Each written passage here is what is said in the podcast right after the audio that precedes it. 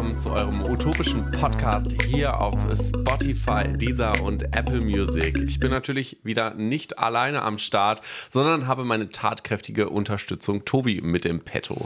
Hallo, liebe Menschen. Ja, ähm, utopischer Podcast, da habe ich mich jetzt ja gerade eben so ein kleines bisschen drüber gewundert. So haben wir uns ja noch nie genannt, aber ich vermute einfach mal, dass sich heute im Laufe der Sendung aufklären wird, warum du das gesagt hast, oder? Ähm, auf jeden Fall wird sich das aufklären, denn heute haben wir eine ganz besondere Sendung für euch alle mitgebracht, die zuhören. Jo, aber bevor wir dazu kommen, warum die äh, Sendung so besonderes, besonders ist, Heute habe ich die Wortkotze anscheinend. Heute hast du die Wortkotze, mal nicht ähm, ich. Wie glorreich ist das bitte? genau. Sind wir auf jeden Fall diese Woche der erfolgreichste und beliebteste Podcast in den Niederlanden. Oh yeah. Und auch das hat tatsächlich was mit dem Thema unserer Sendung heute zu tun. Und äh, bevor wir uns dem Thema aber annähern, gibt es auch wieder so ein paar Danksagen zu machen. Erstmal gehen Grüße raus an den Nikolai, ein Neubrainy. Herzlich willkommen auf jeden Fall. Hallo Nikolai, schön, dass du mit dabei bist in unserer schönen Runde. Und dann haben wir ja das allererste Mal überhaupt letzte Woche in unserem Podcast nach unserem Outro noch so ein kleines. Das Outro. Das Outro. Noch so eine kleine versteckte Nachricht genauso gehabt. wie in der Heute-Show vom ZDF der Typ sagt Moderna.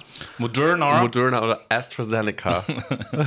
das ist so geil. Genau, passiert halt mal. Ähm, ja, so eine kleine versteckte Botschaft gehabt und da gibt es tatsächlich ein paar Brainies, die diese Botschaft gehört haben, die den Podcast bis nach dem Ende von dem Outro gehört haben. Yay. Und äh, der Aufforderung nachgekommen sind, die wieder rausgehauen haben. Und äh, da geht, gehen unsere Grüße aus jeden, auf jeden Fall raus an den Ralf. Vielen Dank an den John von dem äh, Podcast Frühstück um neun. Grüße auch an die Kollegen. Grüßchen. An Hanna, an Thomas und an den Marek. Vielen Dank, dass ihr unseren Podcast wirklich ganz gehört habt.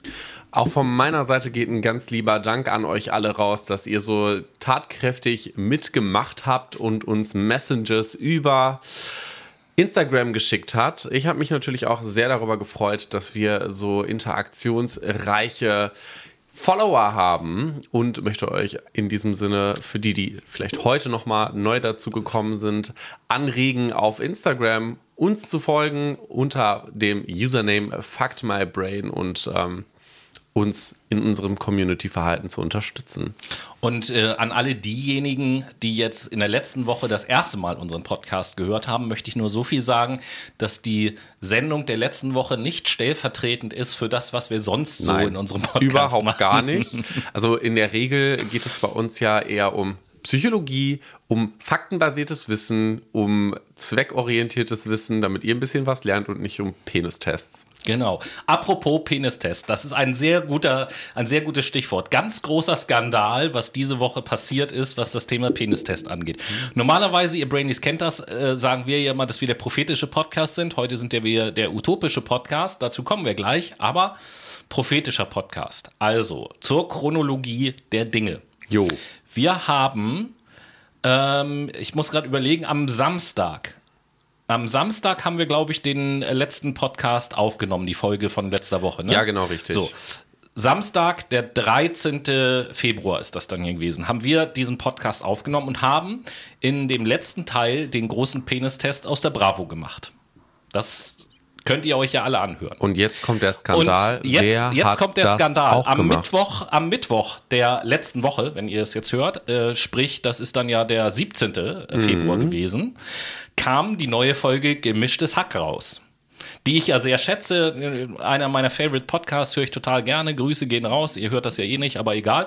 Ähm, Grüße gehen raus an der Stelle. Was haben die in dieser Sendung gemacht, Felix und Tommy? Natürlich den Penistest. So, bitte, den großen Penistest. Aber hier auch noch mal ganz kurz widersprochen. Die haben den Penistest zwar gemacht, sind aber nicht den Antworten der Bravo auf den Grund gegangen und haben sie falsifiziert, ob sie überhaupt stimmen. Das, das haben wir richtig. gemacht. Dafür sind wir natürlich die wissenschaftlichen Pros. Das merkt man an diesen beiden ungebildeten Holzköpfen. Der eine kommt ja auch aus Detmold. Also, wo liegt das denn? In der Nähe von Bielefeld, was gar nicht kartografisch existiert. Ekelhaft. So, das sei an dieser Stelle nur noch einmal gesagt. Aber äh, kommen wir jetzt äh, von letzter Woche auf diese Woche, yes. auf die Sendung Change Utopien für Realisten. Wir haben es ja schon angekündigt, ähm, dass heute eine ja, auf eine Art und Weise besondere Sendung ist, nicht wahr? Ja, das stimmt. Ähm, heute wollen wir euch in dieser Sendung ein Buch vorstellen und natürlich auch den Autor, der hinter ei, dem ei, Buch ei, steckt. Ein, ein, Buch, das haben wir ja vor Ewigkeiten, haben wir schon mal so eine Büchersendung gemacht. Genau. Nämlich die erste Sendung im Jahr 2020 Richtig. war das gewesen.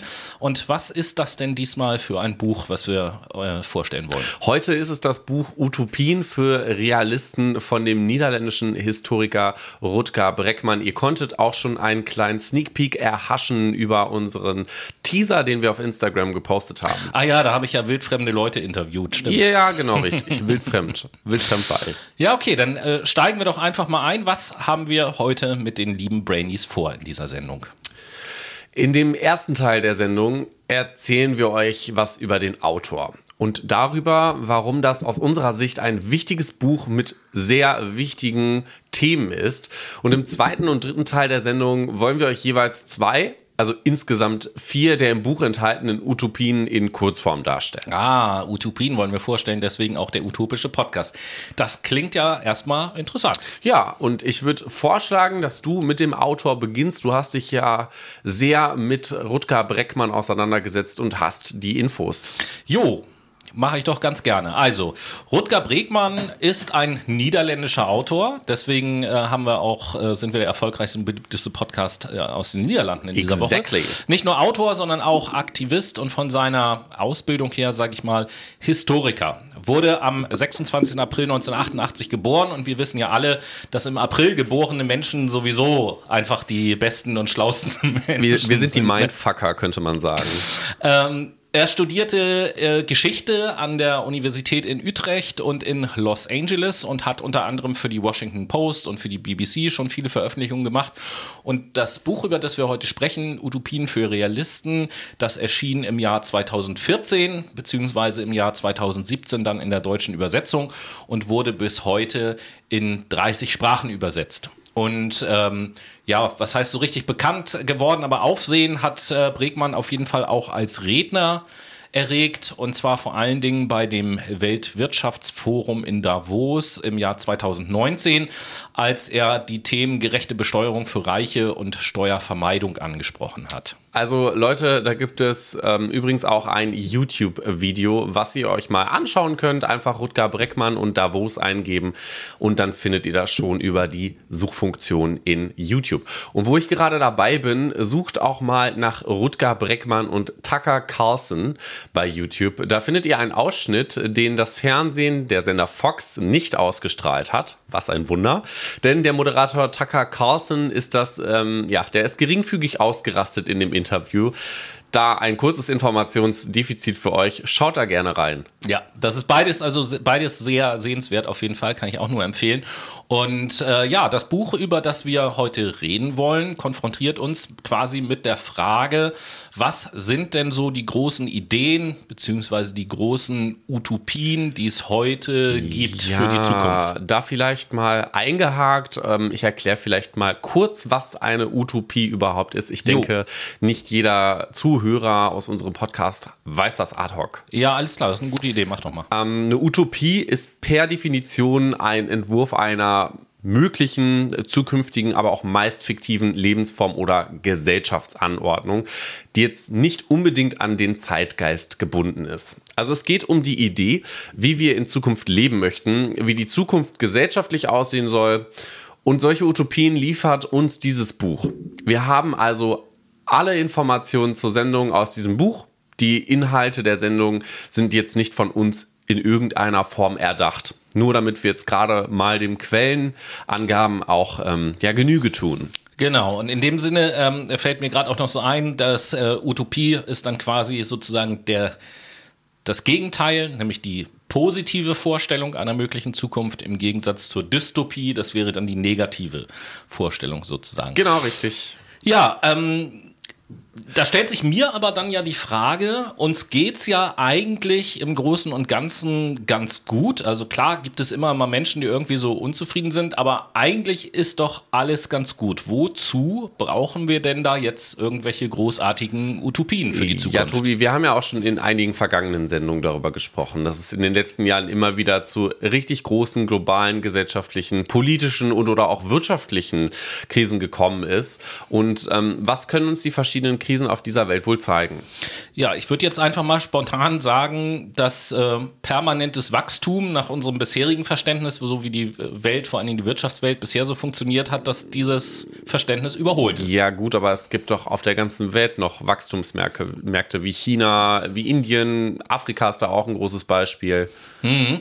Aber da stellt sich ja die Frage, wie lange wird es noch dauern, bis auch diese Märkte zu gesättigten Märkten werden? Und vor allen Dingen, wie lange werden auch unsere Ressourcen noch ausreichen, wie lange wird die Natur dem Raubbau, den wir so an ihr betreiben, noch aushalten? Und auch wie lange werden wir Menschen das noch aushalten, weil es ist ja nicht nur so, dass ähm, die um das sozusagen die äußere Welt sozusagen aus den Fugen geraten ist, sondern auch die innere Welt eines jeden einzelnen Menschen. Zumindest ist das so der Eindruck, den wir als Psychologen oftmals haben, oder? Ja, definitiv. Ich persönlich genauso wie du vermutlich.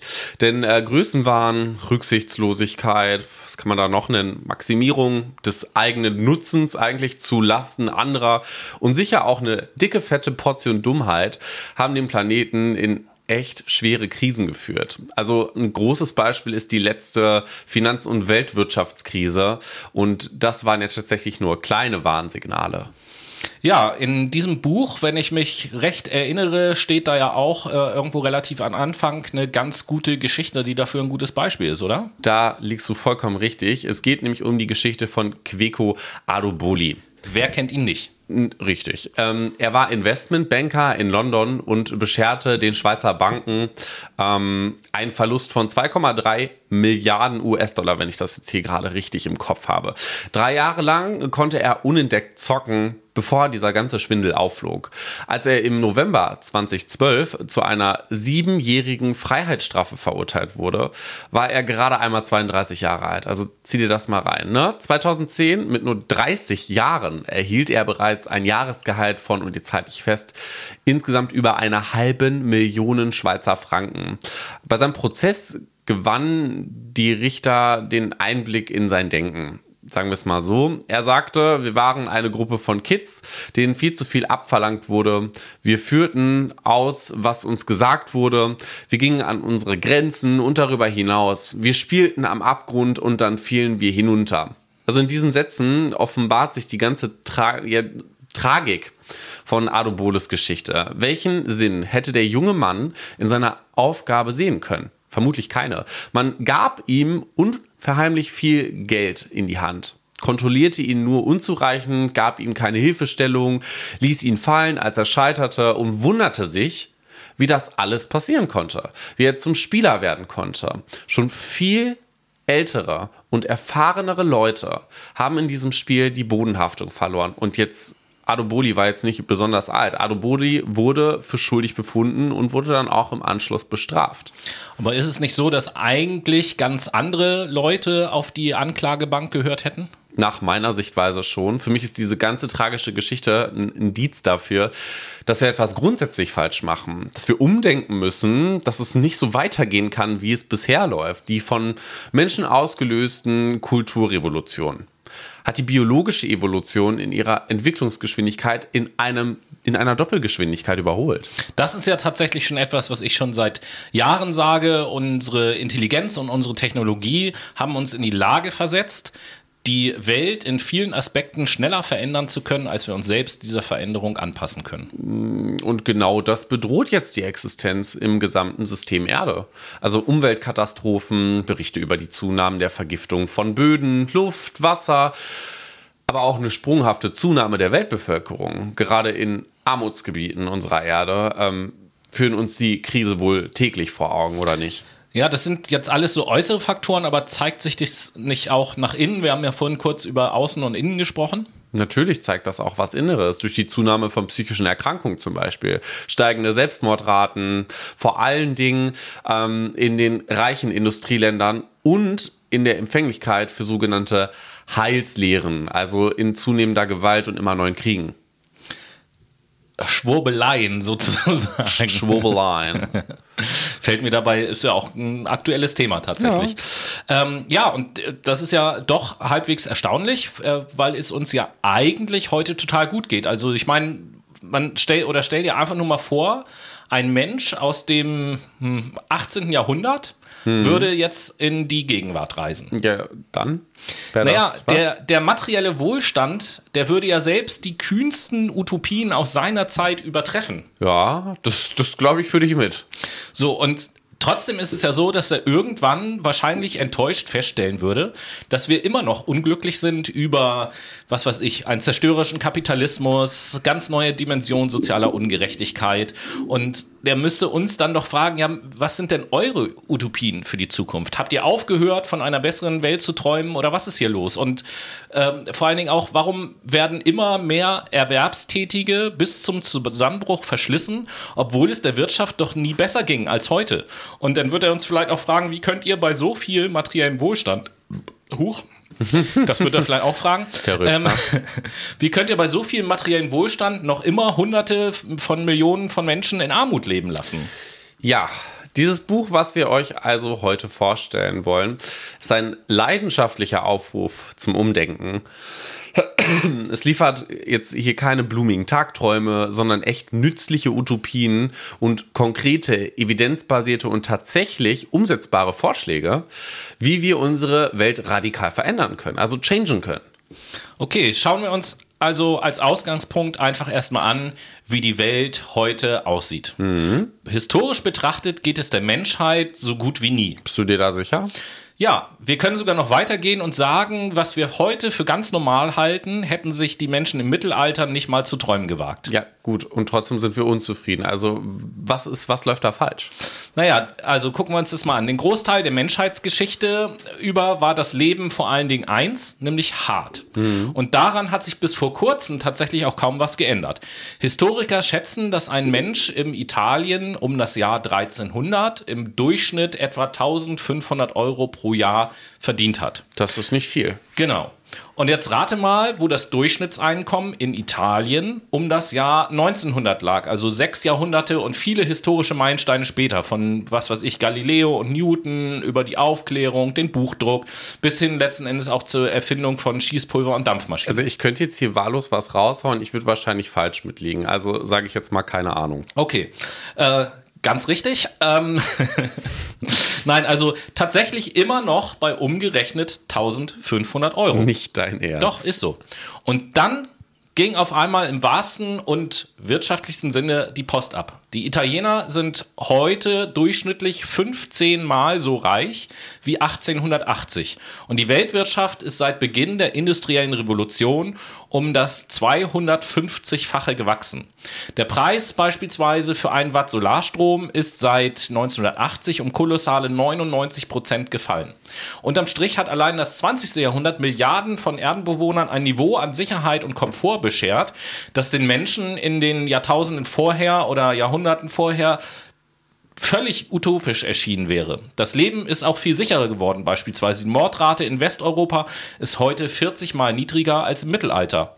Und der medizinische Fortschritt hat Volkskrankheiten wie die Pocken zum Beispiel völlig ausgerottet. In Afrika erhöht sich aktuell die durchschnittliche Lebenserwartung jede Woche um weitere vier Tage. Dazu kommen all die technologischen Quantensprünge. Ein Zeitreisender aus dem Mittelalter, über den sprechen wir ja die ganze Zeit, müsste glauben, die kühnsten biblischen Prophezeiungen hätten sich erfüllt, wenn er jetzt auf einmal in der jetzigen Zeit wäre. Denken wir nur an äh, Erfindungen wie zum Beispiel das winzige Retina-Implantat Argus 2, das selbst genetisch blinden Menschen eine gewisse Sehkraft schenkt, oder das portable Roboter-Exoskelett Rewalk, das Menschen mit schweren Rückenmarksverletzungen aufrecht stehen und gehen lässt. Also so gesehen leben heute viele von uns im im Schlaraffenland, im Paradies könnte man sagen. Jetzt ist, bleibt ja natürlich die Frage, warum sind trotzdem so viele Menschen unglücklich bzw. unzufrieden? Naja, vielleicht haben wir vor lauter Bequemlichkeit vergessen, neue Utopien zu entwickeln. Vielleicht müssen wir darüber nachdenken, wie wir all den materiellen Wohlstand nutzen wollen, um die Welt wirklich zu verändern. Und genau um solche Utopien geht es in dem Buch, über das wir heute sprechen. Genau, und wir wollen euch im Anschluss an unsere Late Machado Playlist vor allen Dingen diese vier Utopien vorstellen, von denen wir sau, sau viel halten. Aber bevor wir jetzt damit beginnen, heißt es erstmal kurz durchatmen, holt euch einen Tee, setzt euch hin, entspannt, denn hier kommt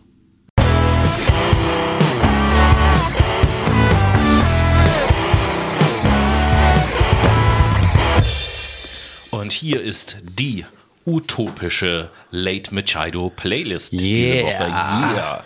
Und äh, ja, ganz überraschend hau ich da einfach mal die dreiste Frage raus. Noah, was packst du auf die Playlist? ähm, Mission Control von Knox Hamilton. Ein geiler Song, den mir mein Kumpel Jules geschickt hat. Den kann ich auch Grüße. nur empfehlen an euch Brainies. Und du? Ja, ich äh, greife mal zeitlich gesehen etwas tiefer in das Regal, ein, äh, eine ältere Band, einen älteren Song, nämlich von der Band äh, Credence Clearwater Revival, das Lied Fortunate Son. Okay, langer Titel, aber äh, bestimmt ein gutes Lied. Nee, Fortunate Son ist ja eigentlich ein relativ kurzer Titel. Okay. Langer Band. Also. Brainies, äh, Brainies äh, bei Noah und mir ist es immer so ein bisschen, nee, Battle kann man überhaupt gar nicht sagen, aber ein Nee. entscheidender Unterschied bei der Musik ist, dass auch wenn wir uns die Titel aufschreiben und so weiter und so fort, ich nenne und schreibe halt auch immer die Band als erstes und den Titel als zweites und Noah macht es meistens umgekehrt, den Titel als erstes und die Band als zweites. Ja, natürlich. Und da ich auch die Playlist pflege, hat das bei mir beim Suchen der Titel bei Spotify manchmal schon für Irritationen gesorgt, weil ich dann gemeint habe, ich gebe jetzt den Künstler ein, habe aber den Titel eingegeben und dann immer gesagt habe, so, ey, irgendwas stimmt doch hier nicht. Ich verarsche dich einfach von Grund auf, ne? Ja, so, wie Kann das man immer so sagen. ist. Ne? So, aber dadurch, dass äh, ihr jetzt euch eine kurze Pause gönnen konntet und euch hoffentlich irgendwas Leckeres zu trinken geschnappt habt, können wir mit der ersten Utopie beginnen, nämlich das bedingungslose Grundeinkommen. Die Idee wird euch von Tobi bekannt sein, der ist ja ein Verfechter des bedingungslosen Grundeinkommens und beim bedingungslosen Grundeinkommen, auch kurz BGE genannt, erhalten alle Bürger eines Staate, Staates eine gesetzlich festgelegte und vor allen Dingen auch steuerfinanzierte Zuwendung. Und ähm, sie ist daher auch an keine Auflagen geknüpft. Ne? Ich meine, das Wort bedingungslos setzt das ja voraus und befreit dadurch den Menschen auch vom Zwang, arbeiten zu müssen. Ganz richtig. Aber wusstest du, dass diese Idee keineswegs neu ist? Das wusste ich tatsächlich nicht. Naja, bevor seine Karriere mit dem Watergate-Skandal ein unrühmliches Ende fand, wollte Richard Nixon jeder Familie in den USA eine jährliche Hilfe von 1600 Dollar zusprechen. Das wären nach heutigem Währungswert sozusagen umgerechnet 10.000 Dollar pro Jahr. Er be beschrieb damals seine Pläne als das wichtigste sozialpolitische Finanztransferkonzept der US-Geschichte. Ja, und jetzt bleibt die Frage offen, warum haben wir davon im Jahre 2021 nichts mehr von gehört? Ja, die Idee scheiterte letztendlich am Widerstand im Kongress. Aber das Interessante daran ist, was bereits damals denkbar erschienen wäre, heute absolut möglich. Die Gegner des bedingungslosen Grundeinkommens führen bis heute dieselben zwei Gegenargumente ins Feld. Jo, das stimmt. Erstens, es ist viel zu teuer. Das hören wir auch, wenn wir in Talkshow-Runden wie bei Markus Lanz schauen und wir über das BGE mit Richard David Precht diskutieren.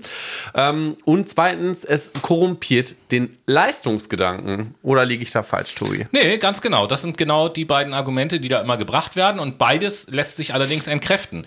Der britische Think Tank Demos zum Beispiel rechnete vor, dass es die USA 175 Milliarden Dollar kosten würde, allen Bürgern über die Armutsgrenze zu helfen. Das hört sich jetzt erstmal nach viel Geld an. Ja, das klingt nach viel, ähm, ist aber nicht mal ein Prozent des amerikanischen Bruttoinlandsproduktes. Ja, da könnte man doch Washington stattdessen einfach ein bisschen weniger für bewaffnete Konflikte zusprechen, oder?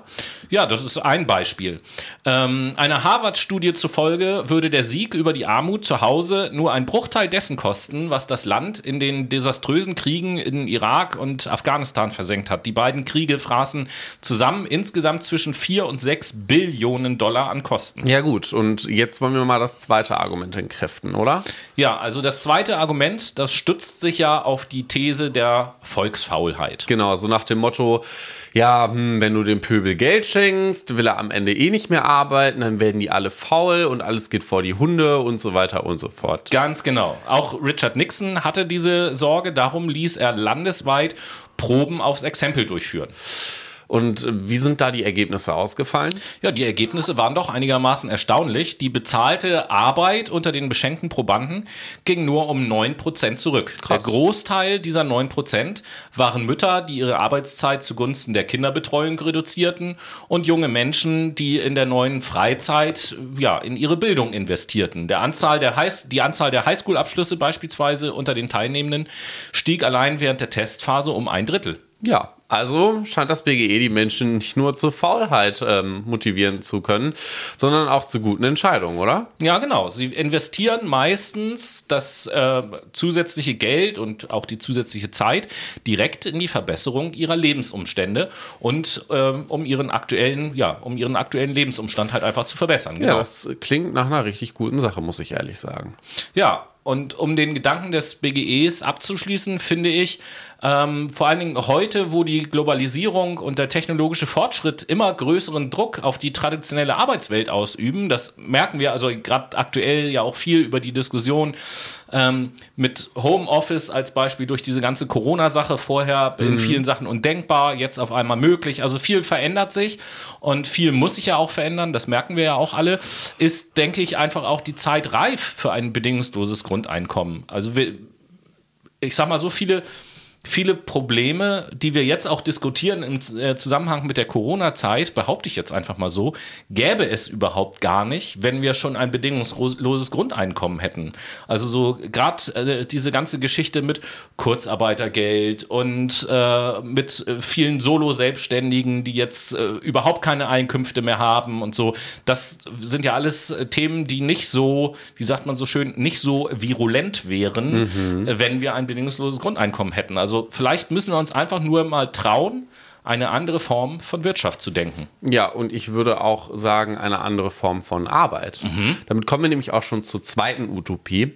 Ähm, Frage an dich, Tobi, und auch an euch draußen, ja, oh. die uns zuhören. Kennt ihr, kennst du den Ökonom John Maynard Keynes? Äh, ja, den Namen, den habe ich schon öfter gehört. Warum?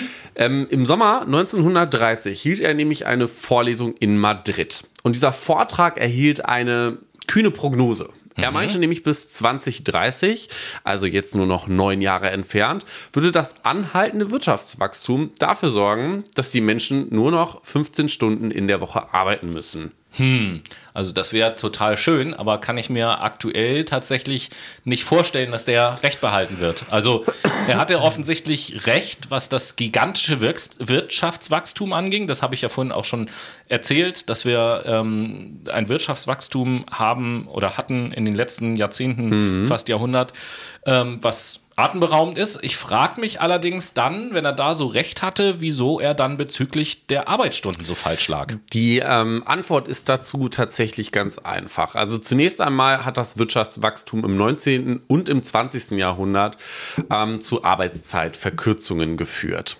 Selbst der Fließbandarbeiter bzw. Fließbandpionier und Bilderbuchkapitalist Henry Ford, wir kennen ihn alle, das ist der Hersteller der ähm, damaligen Automarke Ford, erkannte die Kürzung der Arbeitswoche als wirklich valides Mittel zur Produktivitätssteigerung an. Äh?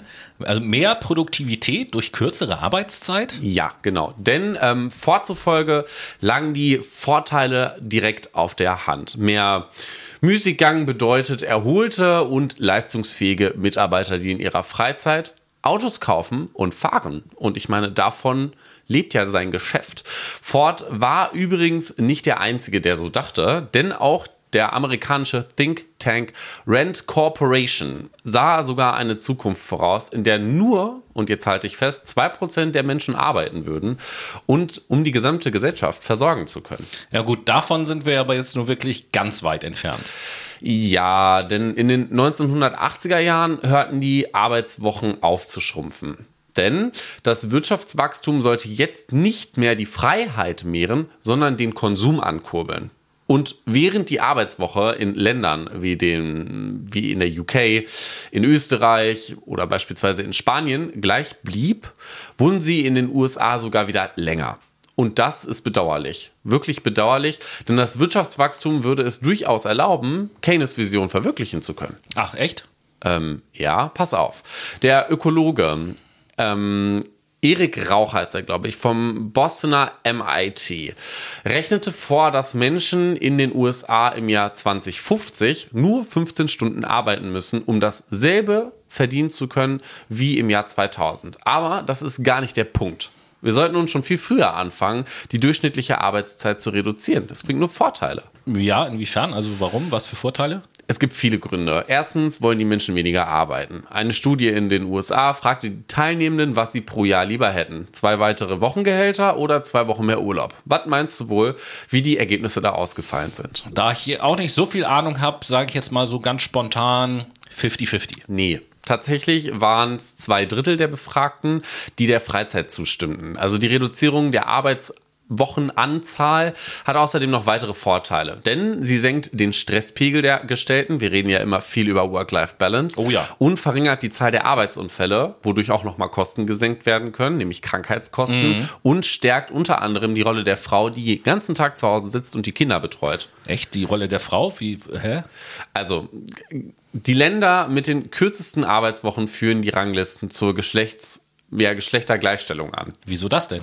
Weil Männer, die weniger arbeiten, mehr unbezahlte Hausarbeit übernehmen, die sonst die Frau machen würde. Also eine kürzere Arbeitswoche lässt mehr Zeit für ein ausgeglichenes und erfülltes Leben. Das kann man so sagen.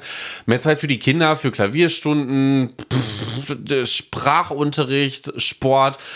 Je nachdem, oder womit Podcast. man jetzt oder Podcast, je nachdem, womit man, womit man jetzt sein Leben füllen möchte. Also die Reduzierung der Arbeitswoche sollte eigentlich ein, ja, eine politische Priorität sein. Findest du nicht auch? Also leider neigt die Gesellschaft nur allzu oft dazu, ihre Prioritäten immer falsch zu setzen.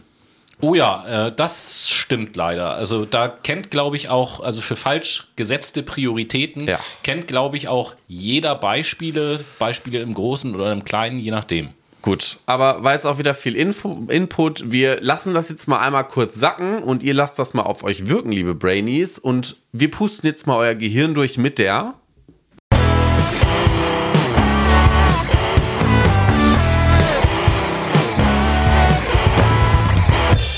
Ja, Pust, Pust, Pust. Hier ist die Late Machado Playlist in eurem Hirn, sozusagen. Genau. Um das Hirn durchzupusten.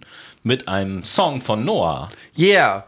Four Seasons heißt der Song, um jetzt wieder mal mit dem Titel zu beginnen. ähm, und ist von dem Interpreten Rex Orange County. So ein ganz bassiger Song.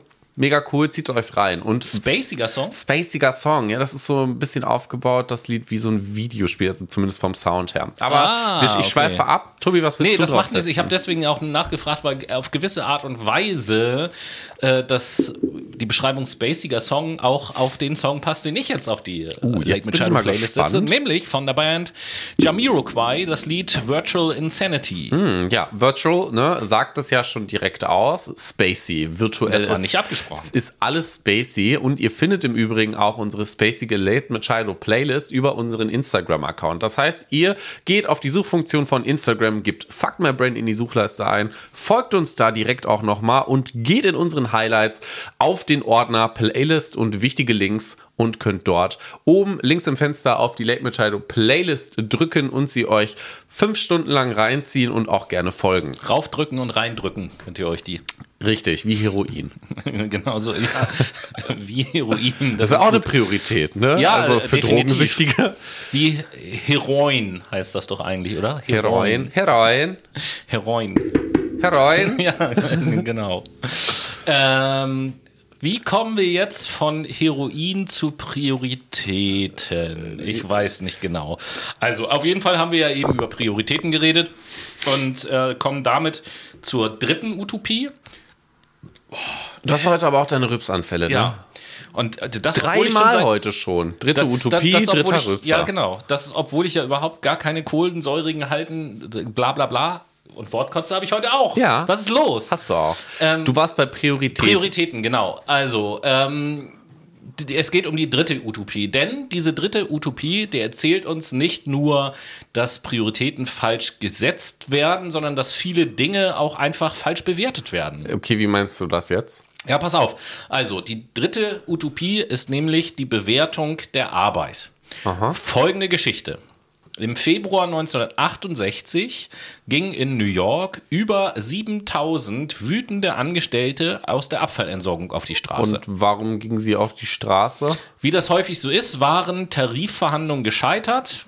Da ging es äh, um Lohnerhöhung und einer der Demonstranten sagte treffend, die Reinigungskräfte haben es satt, wie Dreck behandelt zu werden. Und was passierte dann? Ja, warte ab, dazu kommen wir gleich. Ein zweites Beispiel will ich dem gegenüberstellen. Im Mai 1970 kam es auch in Irland zu Arbeitsausständen, allerdings in einem ganz anderen Sektor. Die Bankangestellten streikten, weil die Gehaltsverhandlungen geplatzt waren. Ja gut, also zwei ähnliche Situationen in zwei ganz unterschiedlichen Branchen, wenn wir das jetzt mal Mhm. zusammenfassen. Und ähm, was, wie waren jetzt die Auswirkungen der jeweiligen Proteste? Ja, dann äh, gehen wir als erstes mal nach New York. Zwei Tage nach Beginn der Arbeitsniederlegung der Müllentsorger war New York knöcheltief in stinkendem Unrat versunken. Geil. Es war das zweite Mal seit der Polio-Epidemie 1931, dass die Stadt den Notstand ausrief. Es stellte sich heraus, dass man die Müllentsorger wirklich brauchte. Okay, und jetzt haben wir das geklärt in New York. Und wie ist das in Irland weiter verlaufen? Ja, in Irland schlossen an dem ersten Streikabend die Banken. Und äh, alle Experten haben gesagt, das wird eine wirtschaftliche Apokalypse aus, äh, auslösen. Und dann geschah aber etwas ganz Seltsames. Jetzt bin ich gespannt. Was passierte? Gar nichts. Okay. Die fest in den umliegenden Sozialstrukturen integrierten Kneipen und Krämerläden sprangen ein, indem sie Bargeld gegen selbstgeschriebene Schecks vergaben. Ihre Betreiber hatten ein Gefühl dafür, für die Vertrauenswürdigkeit der Kunden, weil sie die auch kennen. Und ähm, ja, diese improvisierte Mikrokreditvergabe, so wie ich das mal nennen, avancierte zum funktionierenden Zahlungssystem. Und im November 1970 waren selbstgemachte Zahlungsmittel im Wert von 5 Milliarden Pfund im Umlauf. Es hat sich also herausgestellt, äh, dass man ein paar Elemente des Finanzsystems wirklich braucht, aber Banken und Banker halt nicht wirklich. Ja, da merkt man doch schon wieder, dass was schief läuft. Also Jobs wie der Banker, der Jurist zum Beispiel oder jetzt auch Social Media Strategen in unserem heutigen Zeitalter, im digitalen Zeitalter, sind sowas von renommiert hoch angesehen und unglaublich fürstlich bezahlt. Und wenn wir uns mal im Gegenzug die Pflegekräfte angucken, die Müllentsorger oder Erzieherinnen, mit denen arbeite ich ja auch, nicht nur äh, abgesehen von den Müllentsorgern, die vermittle ich nicht, ähm, werden schlecht bezahlt oder sogar Wieso arbeitest du denn mit denen? mit, mit ähm, Äh, Was arbeitest du denn? ich bin jetzt beim Personaldienstleister. Ach so, das wissen ja die wenigsten. Ja, genau, richtig so. Aber die werden safe einfach gering geschätzt und so unterbezahlt, das ist widerlich. Ja, genau. Nehmen wir mal mh, Juristen als Beispiel. In den USA gibt es sage und schreibe 17 Mal so viele Anwälte wie in Japan. Und da stellt sich ja die Frage, macht das das amerikanische Rechtssystem 17 Mal besser? Also ich würde jetzt sagen, nein. Ja, so. Und jetzt stell dir zum Beispiel mal vor, ist ja auch ein Thema, worüber wir uns äh, privat immer ganz gern mal unterhalten und aufregen. Jetzt stell dir mal vor, die ganzen Lobbyisten in Brüssel oder auch in Berlin oder so würden, würden morgen anfangen zu streiken. Hätte das irgendwelche nennenswerten Nachteile für dein Leben? Nein. So, ganz bestimmt halt nicht. Also unsere Gesellschaft täte wahrscheinlich gut daran, die wirklich relevanten Berufe wertzuschätzen. Eine Harvard-Studie hat im Übrigen gezeigt, dass die Besteuerung dafür ein nützliches Instrument wäre. Gut, äh, was hat da jetzt Besteuerung mit zu tun? Naja, 1970 entschieden sich doppelt so viele Harvard-Absolventen für die Forschung wie für das Bankwesen. Reagan, damaliger Präsident, äh, winkte großzügige Steuersenkungen für Banker durch und 20 Jahre später hatten sich diese Zahlen gedreht. Genau umgekehrt halt. Und für die Experten war klar, dass hohe Steuersätze für gut bezahlte, aber gesellschaftlich irrelevante Berufe wie Banker zum Beispiel äh, die Menschen motivieren würden, wirklich nützliche Tätigkeiten anzustreben. Ja, dann wissen wir ja wohl, wo wir jetzt anfangen müssen, damit mehr Menschen Ingenieure, Lehrerinnen und Krankenpfleger werden, oder? Ganz genau. Und mit der Erkenntnis können wir dann auch zur vierten und letzten Utopie übergehen. Richtig, Tobi. Denn angenommen, es gäbe eine einzige Maßnahme, mit der wir die Armut beenden könnten. Und zwar jetzt auf der kompletten Welt, meine ich. Ne? Nicht nur irgendwie in Deutschland oder in Europa. Ähm, eine Maßnahme, von der wir wirklich langfristig alle profitieren. Würden wir sie ergreifen? Naja, spontan würde ich erstmal sagen, ja, aber so eine sowas gibt es doch noch überhaupt gar nicht, oder? Doch, gibt es tatsächlich. Ach, okay, dann lass uns doch mal an deiner Weisheit teilhaben. Worum geht's? Also es gibt dieses Instrument, diese Maßnahme, aber leider setzen wir sie nicht in die Tat um. Also diese Maßnahme bestünde darin, rund um den Globus nämlich alle Grenzen zu öffnen. Das klingt ja jetzt erstmal sehr einfach. Ja, so gut wie alle Ökonomen sind von der, die sind von der Idee überzeugt. Aber der amerikanische Think Tank Center for Global Development nennt vier renommierte Studien, die das Wirtschaftswachstum nach der globalen Grenzöffnung auf Werte zwischen 67 und 147 Prozent schätzen. Das sind ja wahnsinnige Zahlen. Genau. Ökonomen drängen immer wieder darauf, ähm, den Kapital und vor allen Dingen auch den Warenverkehr durch die Abschaffung von Zöllen zu enthemmen. Man kennt das ja mit der UK, da sind jetzt höhere Zölle, mhm. weil die sind ja aus der EU ausgetreten. Und laut IWF, also das ist nämlich der internationale Währungsfonds, alleine dadurch würden allein im Kapitalhandel 65 Milliarden Dollar frei werden. Das ist mal ein stolzes Sümmchen, ja, würde ich sagen. Auf jeden Fall. Und der Harvard-Ökonom Land Pritchett, Pritchett, ich hoffe, ich spreche es richtig aus, ja. schätzt, dass diese Wirkung tausendmal so groß wäre, wenn auch die Menschen frei zirkulieren dürften. Also eine solche Maßnahme könnte rund um den Globus 65, 56, 65, 65 Billionen Dollar freisetzen. Ich habe echt immer meine Zahlendreher, ne? Ja, guck mal, so hat jeder von uns. Ich habe immer ein Problem mit dem Rülpsen. Du hast immer Zahlendreher. No problemo. Ist, ist halt so. Äh, ja, also ähm, da wirken ja alles das, was wir bisher so ein handlungspolitisch und entwicklungshandelspolitisch, meine ich, und entwicklungspolitisch machen zur Armutsbekämpfung, wirkt ja geradezu lächerlich gegen diese Zahlen. Ja, aber pass auf, es geht noch weiter. Ne? John Keenan vom National Bureau of Economic Research in Cambridge hat berechnet, dass das jährliche Durchschnittseinkommen beispielsweise in Nigeria um 22.000 Dollar steigen würde, wenn wir die Grenzen öffnen. Ja, da stellt sich mir doch auf jeden Fall die Frage, Warum machen wir das dann nicht? Weil, und das ist ja das Ding, nicht nur die kartografischen Grenzen, die auf der Karte aufgemalt sind, gegeben sind, sondern auch in unseren Köpfen Mauern bilden. Also wir sind empört darüber, dass Weiße in den USA mehr verdienen als Schwarze. Mhm. Aber wir denken meist nicht darüber nach, dass ein Amerikaner für dieselbe Arbeit einfach mal das Dreifache verdient. Wie ein echt gleich qualifizierter Mensch in Bolivien im Vergleich zu Nigeria liegt das Missverhältnis bei 8 zu 1. Also das wahre Privileg besteht heute nicht mehr darin, in richtige Schichten oder Familien geboren zu werden. Es entsteht darin, das richtige Land der Welt zugeteilt zu bekommen, in dem man aufwächst und lebt. Ja, da wüsste ich jetzt auch erstmal überhaupt gar nichts gegen zu sagen. Na, also ich sehe das halt so, wir Deutschen, wenn wir das jetzt mal aus unserer Perspektive und Brille betrachten, sind schon sehr privilegiert im Gegensatz zu Menschen in Burkina Faso. So als kleines Beispiel. Anderes Beispiel, wer heute in den USA an der Armutsgrenze lebt, gehört im globalen Vergleich zu den 14 reichsten Prozent. Das kann man sich gar nicht reinziehen, Krass, wenn man okay. das hört. Wer in den USA den Durchschnittslohn verdient, gehört weltweit sogar zu den reichsten 4 Prozent. Also die globale Elite weiß oft gar nichts von ihrem Glück, um ehrlich zu sein. Ja, okay. Und ähm, was bedeutet das jetzt? Dass wir das nicht so stehen lassen können. Also die Rigidität unserer heutigen Staatsgrenzen ist historisch gesehen eine Anomalie. Wieso das denn? Vor dem Ersten Weltkrieg waren Grenzen kaum mehr als eine Linie oder Linien auf der Karte. Staaten, die wie Russland Pässe herausgaben, galten sogar als rückständig. Also vielleicht fällt uns ja ein anderes, besseres Modell ein. Denn eins ist klar, wenn wir die Welt wirklich gerechter machen wollen, müssen wir sie offener gestalten. Das ist doch mal ein richtig schöner Schlusssatz für die vier Utopien, die wir euch aus diesem Buch vorstellen wollten. Ganz genau so ist es. Also in diesem Buch steht natürlich noch ein bisschen mehr. Da gibt es noch ein paar mehr Utopien und die, ja. die wir jetzt und, äh, euch vorgestellt haben, sind da natürlich noch viel ausführlicher Zum vorgestellt. Zum Beispiel, wie das Bruttoinlandsprodukt eigentlich aufgebaut ist und welche Faktoren in das Bruttoinlandsprodukt eigentlich einspielen, um zu sagen, dass ein Staat so viel produziert und so viel konsumiert. Das ist total cool, weil ich erinnere mich ähm, außerhalb jetzt von unseren Vorbereitungen auf die Sendung und so weiter und so fort, erinnere ich mich an zwei Dinge, als, äh, oder beziehungsweise für euch Brainies da draußen, ähm, ich habe dieses Buch äh, gelesen, bevor Noah das gelesen hat. Und ähm, und zwar ziemlich genau vor einem Jahr habe ich das Buch gelesen, im mhm. Februar letzten Jahres, als es mit Corona so losging.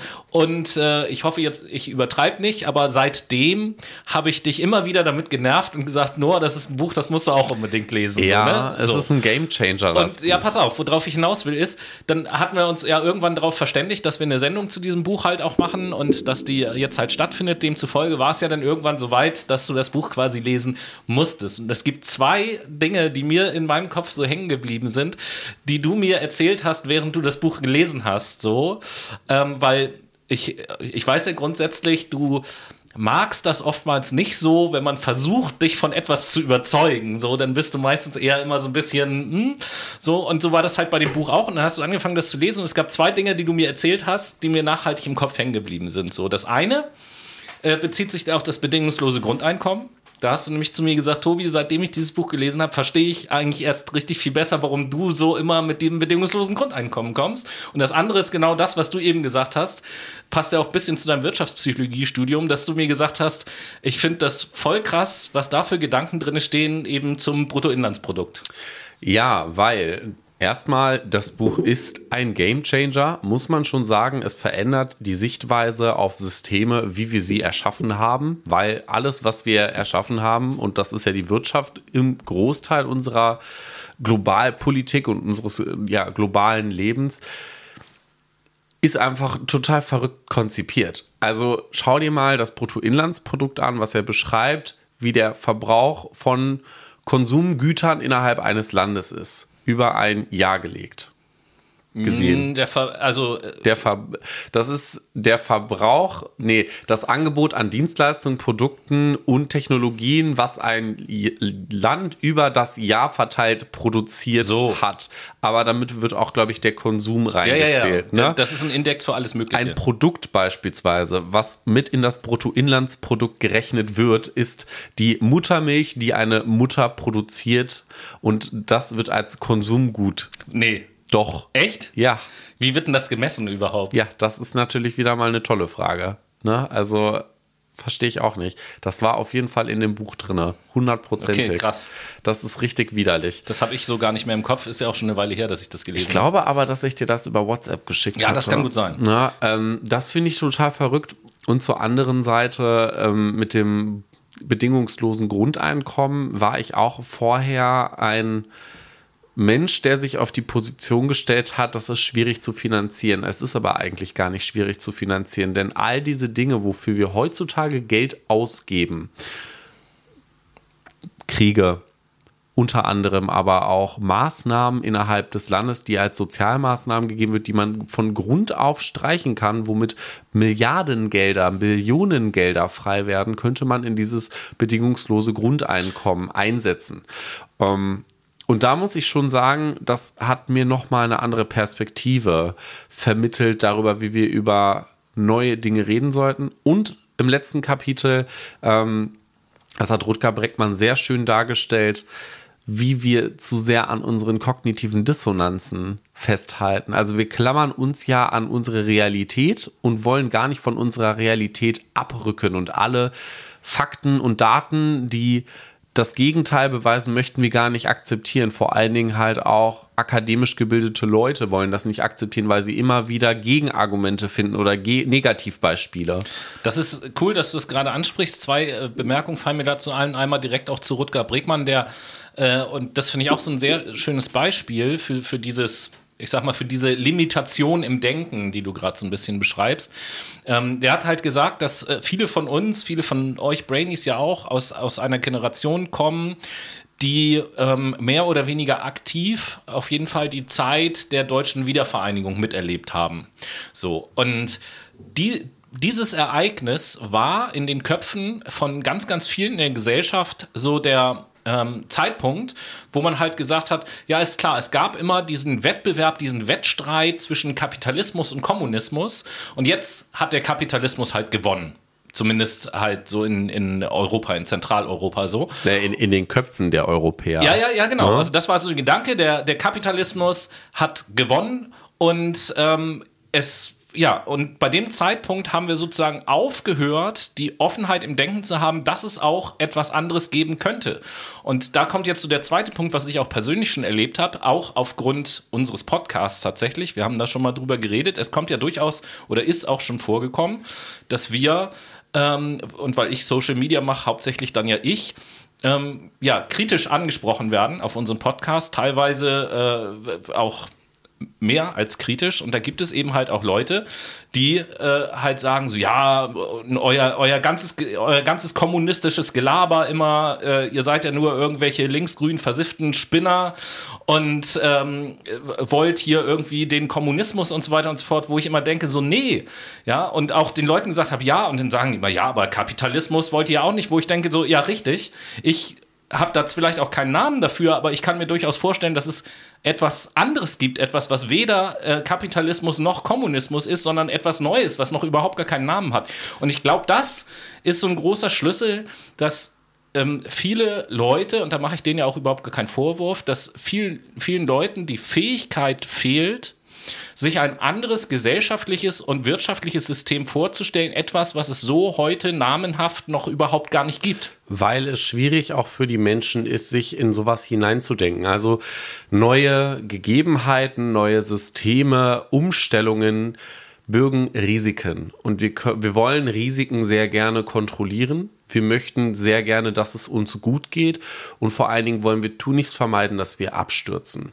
Und daher kann ich das schon vom, vom menschlichen Verstand her total nachvollziehen, dass man ungerne sich Risiken aussetzt, indem man neue Systeme aufbaut. Aber man muss in einer Welt, die sich vielfältig gestalten lässt, aufgrund der vielfältigen Temperamente, die in der Welt umherwandeln, auch darauf einlassen, Neues ausprobieren zu können und es gegebenenfalls verwerfen zu können. Also niemand sagt ja, wenn wir etwas Neues nicht ausprobieren, äh, wenn wir etwas Neues ausprobieren, dass wir bei diesem Zustand bleiben müssen. Wir können immer einen Schritt zurückgehen oder einen Schritt nach vorne gehen oder nach rechts oder nach links. Uns bleibt die Möglichkeit offen. Um nochmal. Warte ganz kurz zu dem, was du da gerade gesagt hast. Das ist witzig, dass, dass wir jetzt gerade da gelandet sind oder dass du es gerade gesagt hast, weil ich erinnere noch mal ganz kurz an den Spruch zum Nachdenken, den ich in der letzten Sendung zum Schluss gegeben habe, der hervorragend passt zu dem, was du gerade gesagt hast, der da nämlich lautete, die Vermeidung von kleinen Fehlern verschlimmert die großen Fehler. Richtig.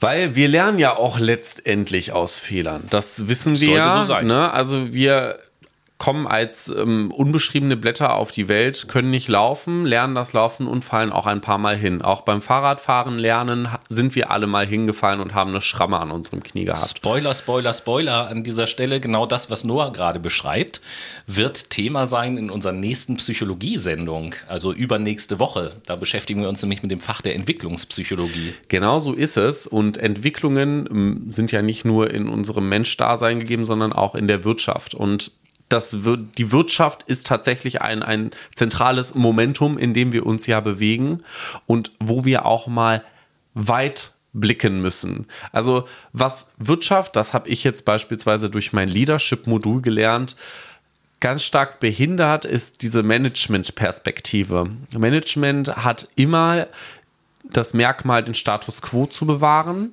Vision zwar zu entwickeln, aber das irgendwie mit seinen Erfolgsrezepten weiterhin behandeln zu können. Und wir hängen in dieser Dauerschleife, in, in dieser Utopieblase drin, dass wir alles mit unseren gegebenen Mitteln bewältigen können. Es ist Zeit für neue Skills, es ist Zeit für persönliche Weiterentwicklung und vor allen Dingen ist es auch mal Zeit, über den Tellerrand hinaus zu blicken. Ja, und ich denke halt auch, dass, äh, wo du das jetzt gerade sagst, so diese auch, auch diese langfristige Perspektive und so weiter und so fort. Ich habe immer so das, den Eindruck, dass gerade an den entscheidenden Stellen, egal ob es in der Politik oder in der Wirtschaft ist, du sprachst jetzt gerade von Managern beispielsweise, dass es da immer so eine Art, wie soll ich das nennen, so eine Art äh, Legislaturperiodendenken gibt. In der Politik ganz klar, aber auch in der Wirtschaft ist es ja relativ verbreitet, dass so ein Manager von einem größeren Unternehmen halt immer so Zeitverträge hat.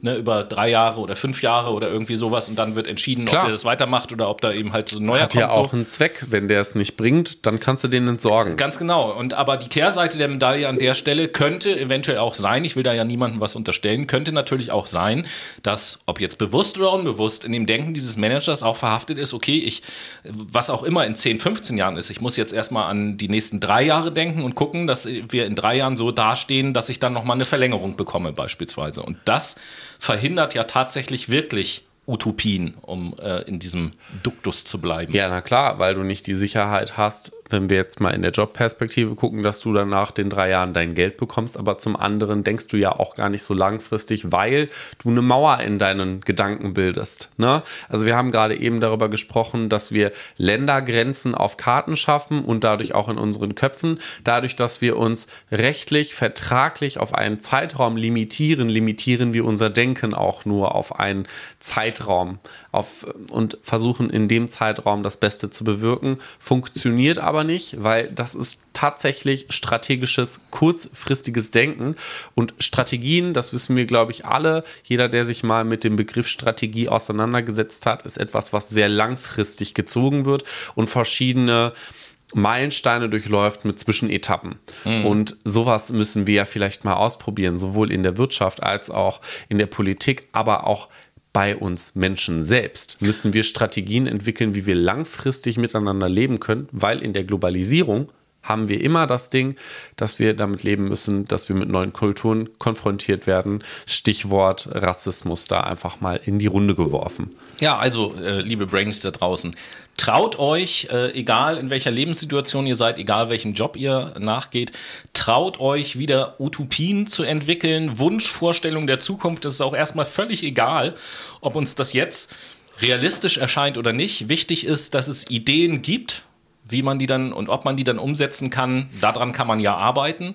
Ähm, aber es darf uns auf jeden Fall nicht an Ideen mangeln. Und ähm, ja, wen diese Themen interessieren und wer sagt, ich möchte da noch ein bisschen mehr drüber lesen, bisschen tiefer einsteigen, empfehlen wir euch auf jeden Fall das Buch Utopien für Realisten von Rutger Bregmann. Wir werden äh, dieses Buch natürlich auch nochmal die Tage in dieser Woche in unsere Story hauen, mhm. damit ihr das sehen könnt und findet das dann später auch in den Highlights. Wir haben ja auch einen Highlight-Ordner mit ähm, Buchtipps, ich glaube Buch- und Reportagentipps oder so, mhm. irgendwie so heißt das. Da wird das dann auf jeden Fall landen, da könnt ihr das dann jederzeit nachgucken. Ähm, grundsätzlich, wenn ihr jetzt nicht so die Leseratten seid, dann haben wir euch in der Sendung schon ganz wesentliche Informationen und Sichtweisen dieses Buches auf jeden Fall rübergebracht. Nochmal die Quellenangabe vom Anfang sozusagen. Das, was wir euch jetzt erzählt haben, haben wir uns nicht ausgedacht oder selber recherchiert, sondern steht eben halt alles in diesem Buch. Richtig, aber noch ein letzter Tipp für euch Menschen, die keine Leseratten sind. Das bin ich tatsächlich auch nicht so sehr. Ich äh, mag auch lieber visuelle Medien. Aber ein Kapitel zu lesen dauert eine halbe Stunde in diesem Buch. Setzt euch abends und morgens eine halbe Stunde hin und dann habt ihr in fünf Tagen, vom Montag bis Freitag, dieses Buch durchgelesen. Es lohnt sich wirklich. Das ist ein ganz hervorragender Tipp. Und äh, bevor du dann gleich die letzten Worte sprichst, möchte ich natürlich in guter alter Tradition an dieser Stelle den Brainies noch äh, etwas mit auf den Weg geben zum Nachdenken. Und zwar lautet diese Woche, ähm, ja, mein Denkimpuls, wer was verändern will, sucht sich Ziele, wer was verhindern will, sucht sich Gründe. Und in diesem Sinne verabschiede ich mich schon mal von euch. Äh, nächste Woche werden wir uns mit dem werden wir uns mit dem Thema Brandschutz beschäftigen und mit der Frage, gibt es im Gefängnis Fluchtpläne? In diesem Sinne, Schalömchen und äh, letzte Worte von Noah. Ich glaube, Brandpläne gibt es, äh, nee, Fluchtwege gibt es da bestimmt nicht. Oder vielleicht doch. Wir wissen es nicht. Vielleicht in den ewigen Katakomben. Ich bedanke mich an, von meiner Stelle aus ähm, an euch, zu euch. Oh Gott, jetzt kriege ich Sprachfehler. Yeah, und, endlich ähm, ist es wieder ähm, richtig rum. Wünsche euch einen total schönen Wochenstart und hoffe, dass wir euch ein wenig äh, mitgegeben haben, ein bisschen mehr zu klügeln und zu grübeln, anstatt direkt zu handeln. In diesem Sinne, macht es gut. Küsschen auf Schnüsschen, euer Noah.